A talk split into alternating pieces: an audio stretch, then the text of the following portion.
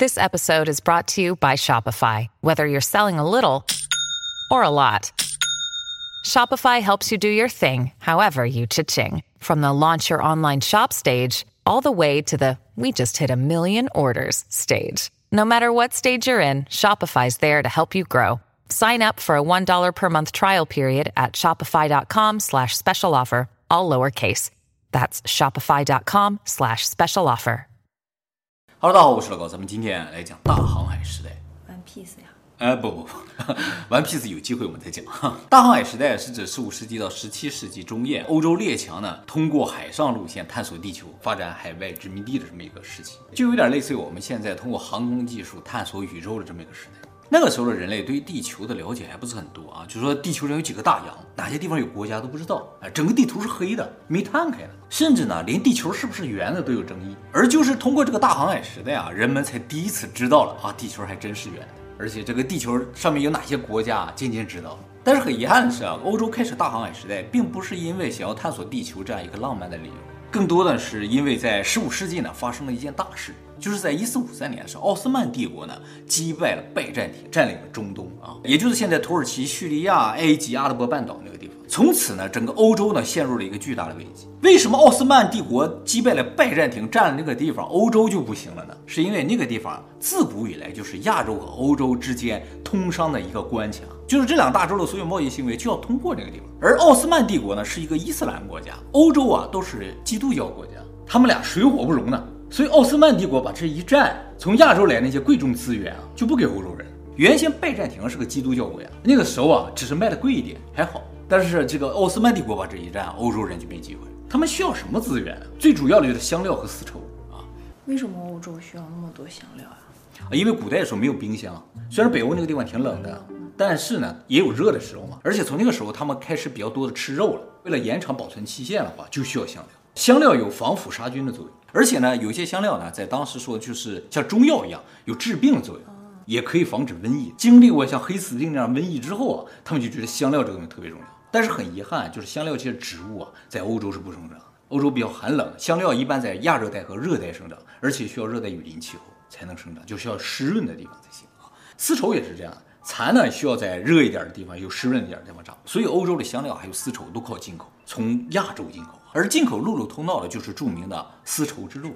而丝绸之路呢，就要过奥斯曼帝国，哎，他不卖给你，你就没有机会。就算卖的话，也要加好几倍的价钱，就好像用黄金换一点点的那种香料了。所以当时在欧洲啊，香料比黄金都贵。像黑胡椒啊，就叫黑金，因为它比黄金要贵啊。那他去下面非洲那边弄呢？非洲虽然也很热，但是非洲很干燥，它也不产香料，不产咱们这些香料。它可能有些自己的香料，但数量是比较少的。非洲特别多产什么象牙了、盐，还有木材、黄金，哎，这些东西。所以即使能够上非洲去开发的话，也解决不了香料的问题啊，丝 laço 的问题也解决不了啊。他们吃得惯香料呀？吃得惯啊。有了香料之后啊，那个肉即使腐败一点都吃不出来，卤味儿啊？啊，对对，卤味儿之类的，而且杀菌的嘛，吃到体内也没什么问题。腐坏的肉。腐坏一点儿呢都不是那么严重。其实我跟你讲，在那个时候，腐坏一点的东西没有扔的。当时的粮食没有说多到可以随便扔那个程度。所以欧洲要解决香料问题啊，就必须绕开陆路的叫奥斯曼帝国，只能走海路。当然也不是说他们想走海路就能走海路了啊。当时能够大航海啊，还有几个条件正好具备了。这个大航海时代正好在文艺复兴之后。文艺复兴呢是指在十四世纪时候，欧洲那片突然在科学、文艺、艺术、哲学领域呢得到了突飞猛进的发展。为什么会发生文艺复兴呢？这个我们在之前病毒的影片有提到一个原因啊，就是在那之前啊，欧洲发生了黑死病，死了好多的人。由于死了太多的人，他们突然间啊就对人生产生了新的感悟啊，就要开始为自己而活着了。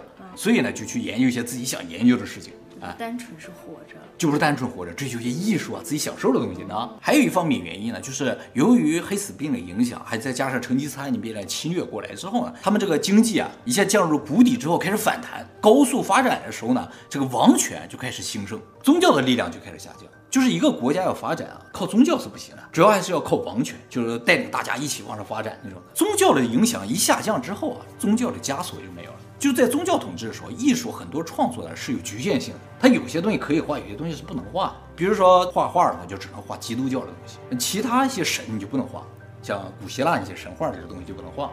啊，但是在文艺复兴时期，什么都可以画。啊，什么雕塑雕谁都可以。还有呢，就是科学啊，在宗教盛行的年代是不能够发展，而在文艺复兴时期啊，科学得到大力的发展。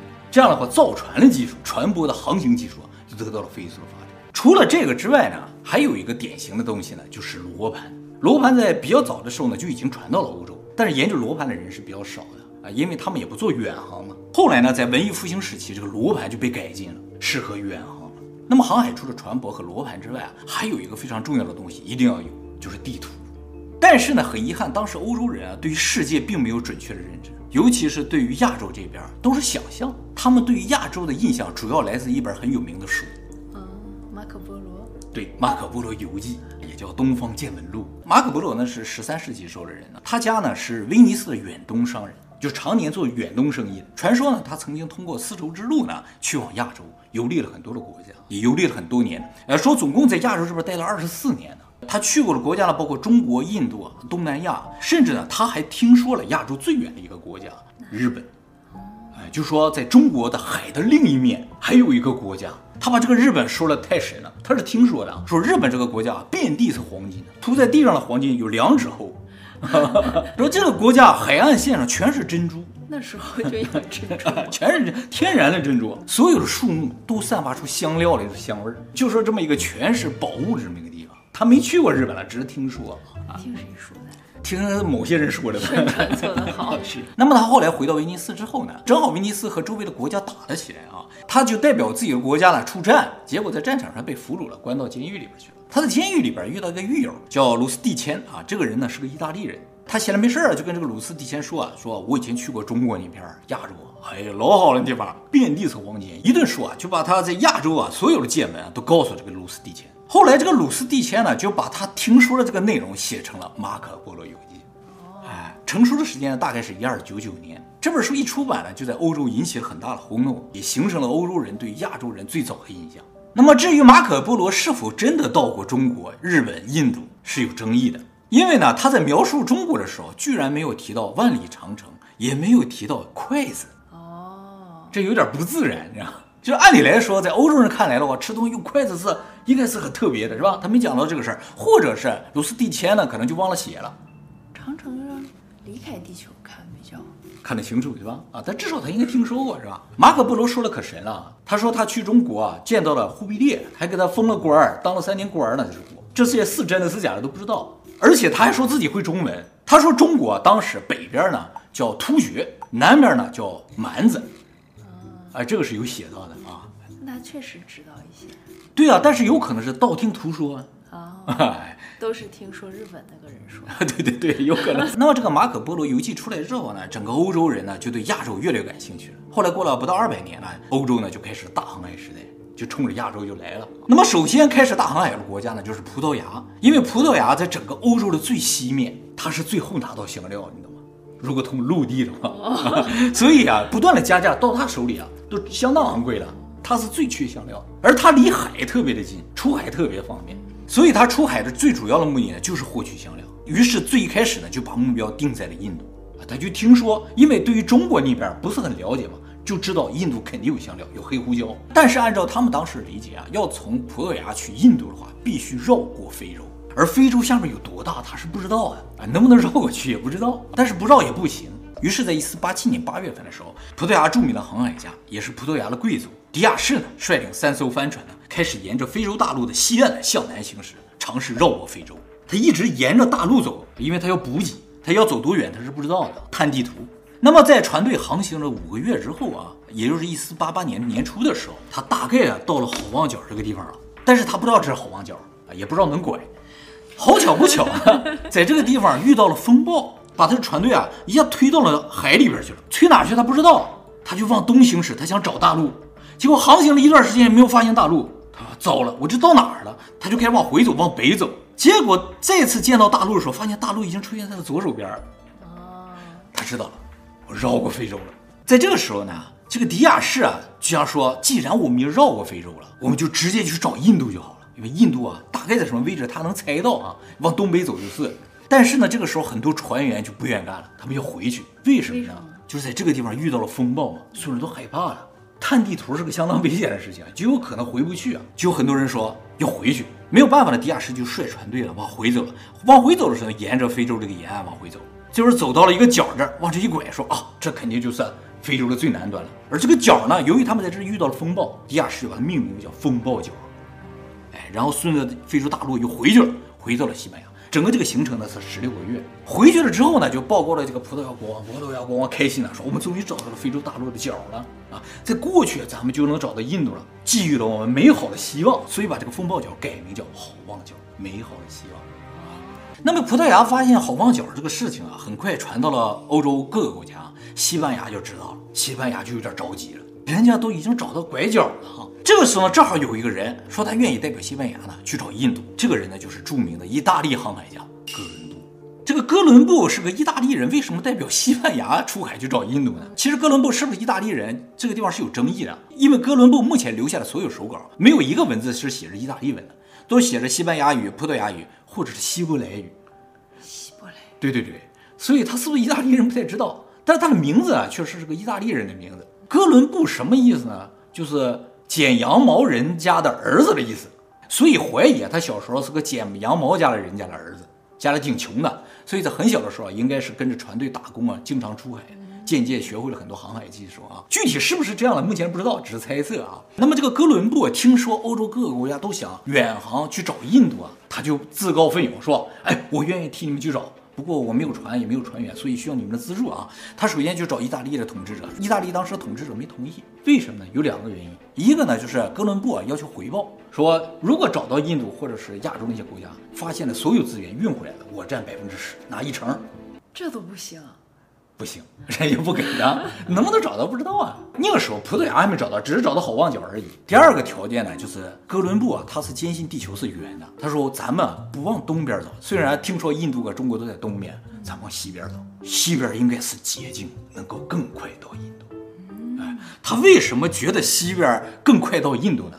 是因为在一四九一年的时候，那个时候有一张地图出现了，这个是德国绘图师绘的。说这就是世界地图。其实啊，亚洲这边都是他的想象，欧洲这边绘的还差不多啊，非洲这下面也都是想象。你看这个地图，如果地球是圆的，明显从西班牙走的话，往左走，马上就到印度这边了亚洲这边了，肯定很近呢。但是哥伦布其实犯了个错误，就是当时绘图师就绘制地图的人有一个习惯，就是他们特别喜欢把地图画得很满。这是什么习惯？就是说，他们不知道的地方也会给它画上，就是没有大洋，尽可能减少海洋的面积。哎，所以亚洲这边有没有，他都给画上一个，按照自己的想象画上。这个哥伦布呢，就信了当时这个主流的地图了，说咱们往这边走更近，你往下走啊，绕过去，你到好望角都得半年，是吧？往这边感觉一个礼拜就能到。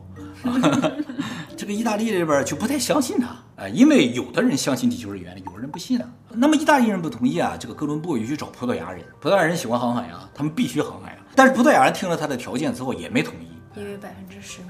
因为百分之十，而且呢，他们也不觉得往西走会到印度。换句话说，往西走风险太大，西边有什么完全不知道。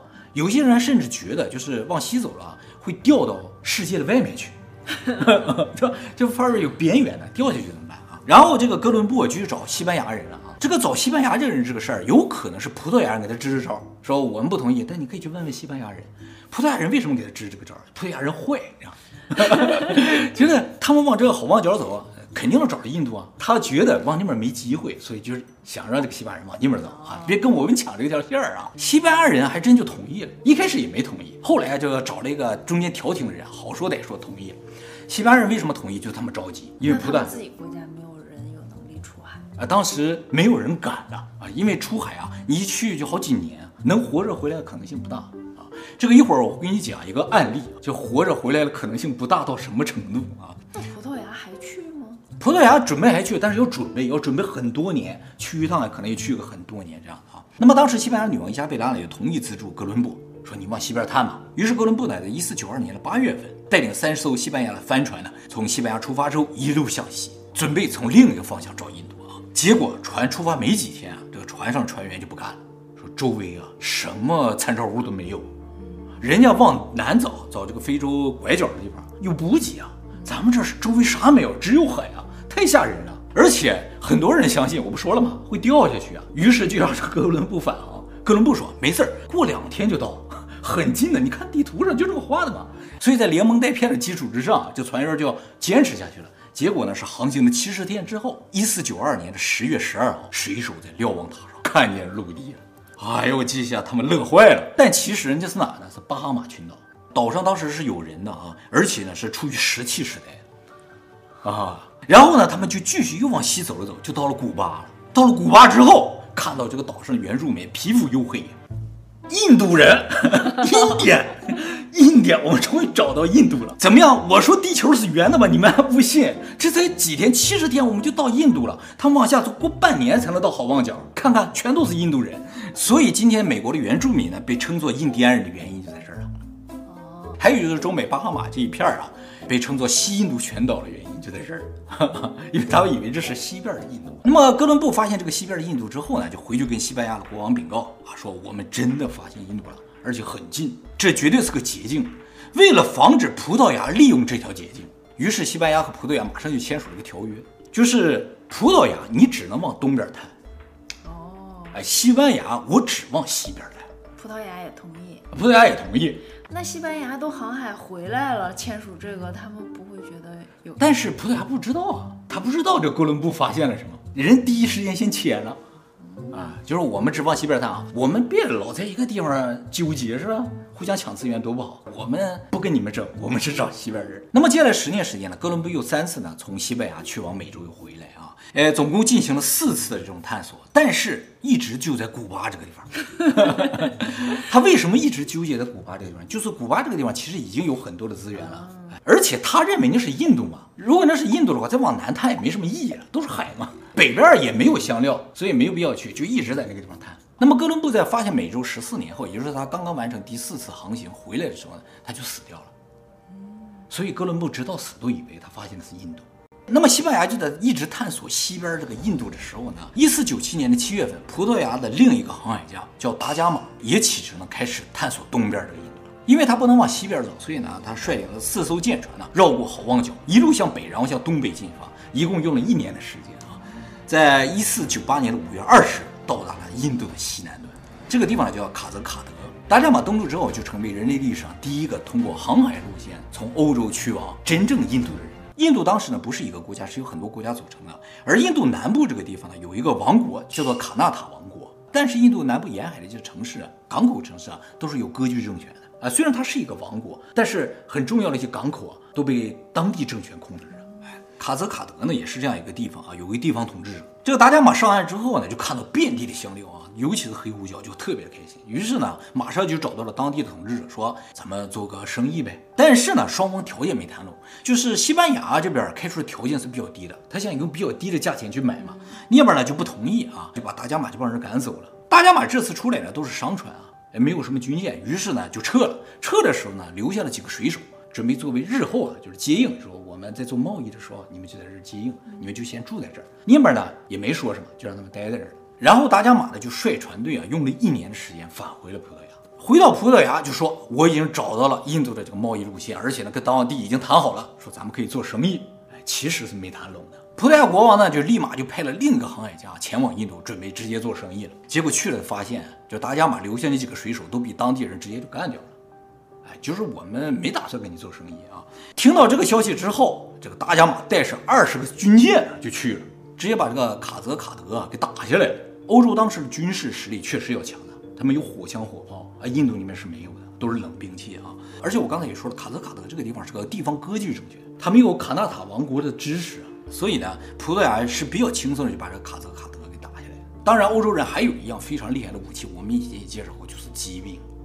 啊，他们去到这个地方呢，当地人一下就不行了。那么后来达伽马呢，就用同样的方式，又在印度占了几个港口。这些港口呢，有的是被打下来的，有的直接就和葡萄牙人合作了。所以葡萄牙人是非常顺利的，从印度掠走了大量的香料资源呢，返回了葡萄牙。而拥有了这个从印度直接来的香料之后呢，葡萄牙一下子在欧洲就牛了，有钱了啊，他可以直接卖香料了啊。当然，除了香料之外呢，还有大量的金银和宝石也被掠走了。所以历史上最早殖民印度的国家呢，其实是葡萄牙。但是它这种殖民呢，并不是大范围的整个国家的殖民，而是几个城市，就是有这种贸易目的的殖民。那么晚年的时候，达伽马呢被封了叫维迪格拉伯爵一世，就直接成为最顶级的贵族了啊。而达伽马呢，最后是死在印度的，那么葡萄牙人在经营东边这个印度路线的时候，西班牙人还在探索西边这个印度。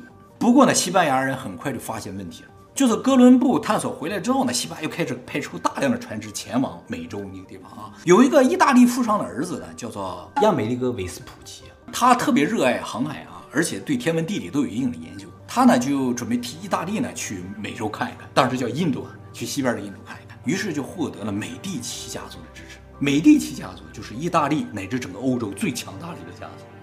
文艺复兴那些画家全都是美第奇家族出钱支持的啊。关于美第奇家族，以后我们专门做影片给大家讲解一下啊。那么得到美第奇家族的支持之后呢，维斯普奇呢就组建了一个西班牙船队前往了印度，还是西班牙船队，你知道？哎，就是只有西班牙可以往那边走。他的主要目的呢是考察，于是到了美洲大陆之后呢，就没有登陆，直接呢开着船向南开始探索了。他为了考察嘛，他想看看这是个什么地方啊。但是这个船啊开着开着，他就发现不对了，太长了，这个大陆，长的有点吓人，找不到头。印度在地图上画了有这么个角，那美洲大陆这么长的，开着开着就开始慌了。然后他就回去了，后来又来了一次，又往下走，还是没找到头，又回去了啊。那么经过了几次探索之后呢，维斯普奇呢就写了一封信给他的资助商，就美第奇家族，就说我觉得这个地方啊可能不是印度。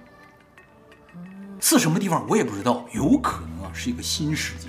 他没说新大陆，他说新世界啊。这封信呢后来被美第奇家族啊给公开了。欧洲很多航海家搞地理研究的人就觉得说他说的对，说这个地方有可能不是印度。后来西班牙去了美洲很多次都没有发现印度那些香料啊，哎，西班牙就觉得啊这个地方应该不是印度啊，而且压根儿啊这个地方的地理环境啊和书上记载的印度地理环境就不一样，就证实了这不是印度啊。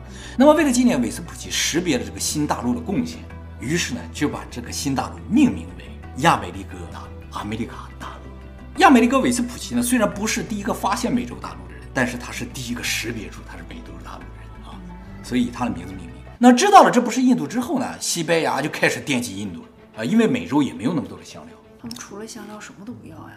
当时最需要的就是香料，其他的资源需要他先占着，但是香料没有还是不行，还只能从葡萄牙那买啊。那葡萄牙那么近，能便宜一点卖给他吧？那相当的贵，怎么可能便宜？得花一年两年的时间运回来的东西，怎么可能便宜啊？特别是听说啊，葡萄牙又在印度东面发现了一片岛屿，就是咱们现在说东南亚那个地方，印尼那个地方，说这些岛屿上面全都是香料，什么香料都有。特别是有一种啊，就哪个大陆上都没有，就这个印尼这个地方比较多了，叫丁香啊，啊这种东西啊，就这个地方有。于是把这片群岛命名为叫香料群岛。啊，说有这么一个地方，西班牙一听说就觉得，哎，不行，我也得去。但是我不能从他这个路线去啊，我只能越过美洲大陆了，继续往西探，也许有机会啊。这个时候，另一个著名的航海家登场了，就是麦哲伦。麦哲伦呢，本是葡萄牙人啊，一直呢为葡萄牙跑印度航线，但是呢后来和葡萄牙闹掰了，就是在分这个利益的时候没谈拢，所以呢就投奔了西班牙。于是，在一五一九年，麦哲伦在西班牙的资助之下呢，就率领着五个船队呢，从西班牙出发，开始了环球一周的航行。表面上跟外边说是我们准备环球一周，哎，实质上是为了香料群岛。他不能告诉葡萄牙，我要去找你的香料群岛。一开始谈拢了嘛，井水不犯河水的啊。由于不能向东行驶呢，他们就开始向西。到了美洲之后呢，就沿着南美大陆一直向下，他要找到南美大陆下面的角。当找到这个角的时候啊，其实是个海峡了，现在叫麦哲伦海峡。找到这个角的时候，一艘船就不干了，为什么？害怕。在找到这个角的时候，其实已经到了冬天，有一艘船呢触礁沉没了，总共五艘嘛，有一艘触礁沉没，另一艘船害怕了。船队航行的时候，他在最后就自己掉头往回跑了。啊，剩下三个船继续往前。他跑回西班牙之后呢，就被西班牙国王给关起来。但是他说了很多麦哲伦的坏话，说麦哲伦其实没有想帮你探索啊，他自己出去了干这个干那个。这个国王也觉得他在外边干什么也不知道，于是就把麦哲伦的家人给控制。哎，说一旦他不回来，就拿你们试问。其实这个麦哲伦还真是一心帮着西班牙去找这个香料群岛。他们穿过这个麦哲伦海峡之后，剩下的三艘船就直接进入了太平洋。当然，他们也往北行驶一段，就沿着智利这个地方往北行驶，不断的补给。行驶一段之后呢，就放弃了补给，进入太平洋，就周围什么都没有了。那边有什么？多远？完全不知道啊。剩下三艘。对，剩下这三艘啊。这三艘船啊，就在罗盘的指引下一直向西行驶了三个月，就九十多天之后啊，吃的东西几乎没了。据说呢，船上船员开始吃衣服、吃皮鞋，就是皮的嘛。啊或者是吃木头，就船上的桅杆都开始咬着吃了啊！终于在大家马上就要饿死的时候，船队呢发现前面的陆地，就是菲律宾。其实他们在到菲律宾之前经过了一下关岛，然后在关岛上还被人打劫了。他们本来没东西吃，想吃人家东西，结果被关岛上人给打劫了。于是他们就跑了，继续往前跑，跑到了菲律宾。麦哲伦把关岛那个地方叫做盗贼群岛，说这个地方全盗贼。他们继续往前走了一个礼拜，到了菲律宾。到了菲律宾哪儿呢？就是宿雾岛。受应该是打劫岛。当时受到了当地人的热情款待。但是麦哲伦啊，发现当地人非常落后啊，就想直接让他们臣服了，就臣服我们西班牙帝国了，并且呢，要求他们臣服上帝，让他们跟他信基督教。于是呢，就和当地的一些原住民呢发生激烈冲突。在冲突之中呢，麦哲伦就被干掉了，被当地人干掉了。他们当时啊是有火炮火枪的，以为他们肯定能赢。但是当地人也挺聪明的，就是他们如果在船上的话，当地人没机会赢。就表面说行，你们下来，我们款待你。一上陆地，六十个人。周围一千五百个人一围，他们就完了。据说还挺了一个小时，但是被剿灭了。哎，那么在整个旅途上病死了很多的船员，再加上在菲律宾这个冲突啊，百分之六十的船员就没了。哎，出发的时候二百三十个人，到这个地方就从菲律宾逃出来，只有一百零八个人。由于一百零八个人很难驾驶三艘船，所以放弃了一艘，把这个船直接烧掉了，不能留给当地人。剩下两艘一路向南，哎，居然真找到了香料群岛。就是现在的叫摩鹿加群岛，从这个岛上他们带走了大量的丁香，哎，因为他们要证明他们来过这个地方，然后呢就开始向西返航，一直向西越过了印度洋，最后到达好望角，然后从好望角往上拐，穿过大西洋，回到了西班牙。哎，那他们从好望角回来可以啊？他们可以走这个路线吗？由于不可以，所以绕了个大圈，都没敢靠近非洲大陆，就怕被葡萄牙人发现。还挺有契约精神的，不是抓着就是死。其实啊，他们有一艘船，让他往原路返回，就从太平洋往回返回，结果呢就被当地的这个葡萄牙人抓着了，就没返回了。所以最后回来只有一艘船。啊，哎，哎，不是三艘，一艘没回来，一艘放弃了，哦，烧掉了，另一艘呢坏了，在当地修了一下，说你往原路返回。我往大西洋这边走，哎，一个往东，一个往西，往西这个回来就是绕一圈这个回来的。那个呢，被葡萄牙人抓到了。在这个地方我还忘说了一个地方，就是他们用了一百天呢，穿过整个太平洋到了菲律宾嘛。他们唯一幸运的事情就是在这一百天没有遇到任何风暴。哦，哎，遇到一点风暴他们就过不了了。所以麦哲伦把这个海洋命名为太平洋。啊，哎，太太平了，没有这个太平啊，他们到不了菲律宾了，死定了。那也就是说，第二次不可能通过太平洋走，就很难了。后来呢，他们在墨西哥那个地方建的据点，就是有补给站了。然后后来航海技术一进步了，就可以又到菲律宾了，还是这样。而且中间呢，有些岛屿可以在一些岛屿上补给。这第一次真的是运气了。其实哥伦布第一次去往南北的时候也是运气了，在整个过程中没有遇到风暴。而我说按原路返回，准备返回的那一艘，为什么被葡萄牙人抓到？就是遇到风暴了，折返的时候被葡萄牙人发现。哎，那你说探索新大陆的时候，是不是这个游戏的配置就是让你一定能捡折呢？对的，有可能。就第一伙人都没遇到风暴，哎，后来可能就遇到了，但第一伙都没遇到啊。而且他们返回西班牙之后，发现了一个非常不可思议的事情啊，就是他们在航海的过程中啊，每天都要做这个航海日志，就是记录今天是哪一天。然后跟日出日落的记啊啊，对他们返回总共用了三年，就出发回来正好三年。出发的时候是九月份，回来这三年后的九月份。结果发现啊，到了港口，航海日志少了一天，因为他们绕了地球一圈儿，他当时不知道。就不知道少这一天哪去了，你知道吗？就说，哎，我们穿越了，怎么着？怎么少了一天啊？那么就在麦哲伦到达菲律宾这个的时候呢，西班牙在西印度这边，就是在美洲这边也没闲着啊。他们是在麦哲伦到达菲律宾的同时呢，就征服了墨西哥的阿兹特克帝国，然后十二年后又征服了印加帝国，啊，就和马丘比丘那个地方连起来。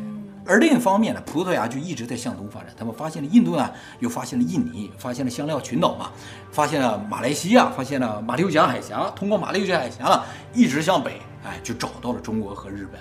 他到达日本的时间大概是一五四三年，到达了九州那个地方。哎，他们带着火枪去了。当时日本全是武士刀。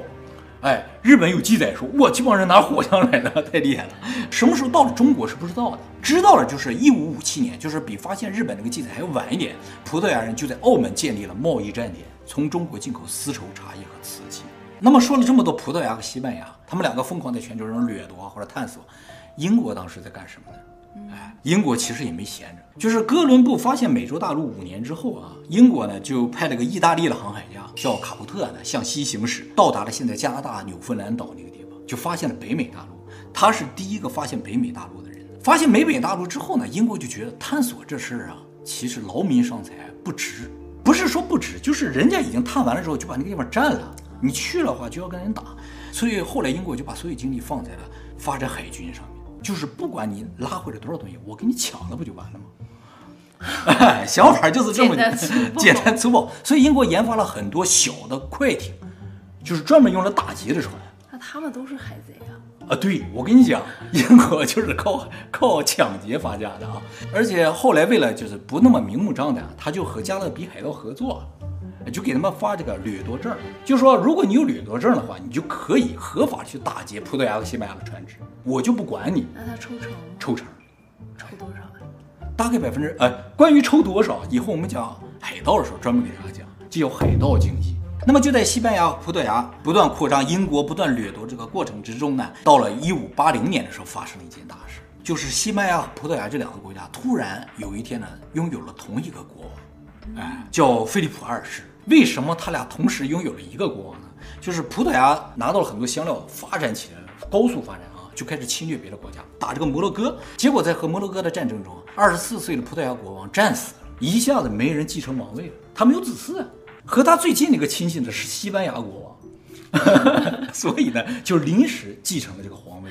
就从那年之后呢，这个西班牙和葡萄牙拥有了同一个国王。虽然这两个国家是两个国家，但是变成了一个同盟一样。一开始他俩也有点不对付的。谁也看不上谁，结果呢，合在一起。而就从这个时候出现了一个词，叫“日不落帝国”。其实“日不落帝国”呢，一开始形容葡萄牙和西班牙这个联合王国的。他们在海外这个殖民地啊，全球都有，太阳不会落下去的。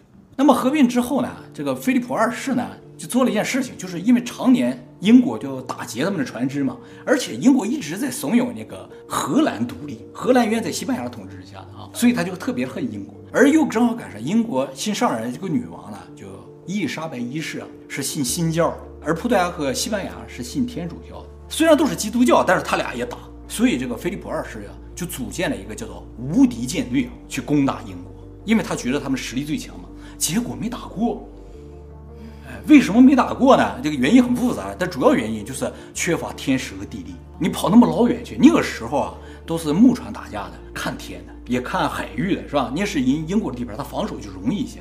没打过，结果英国发展起来。从这之后，英国就开到处收拾别人，他成为了日不落帝国。哎，是这样一个过程啊。谁谁厉害，谁叫日不落帝国？不是谁厉害，谁占领的地方在全球都有，谁叫日不落帝国？哎，从这之后呢，英国就开始收拾全球这个葡萄牙、西班牙的这已经占有的地方。把这些地方都变成自己的殖民地，比如说印度就是，我刚才不说了，葡萄牙跟印度只是做贸易，占个整港口而已，而英国去了，直接把印度直接接管了。这个呢，就是整个欧洲的大航海时代。当时中国在干嘛？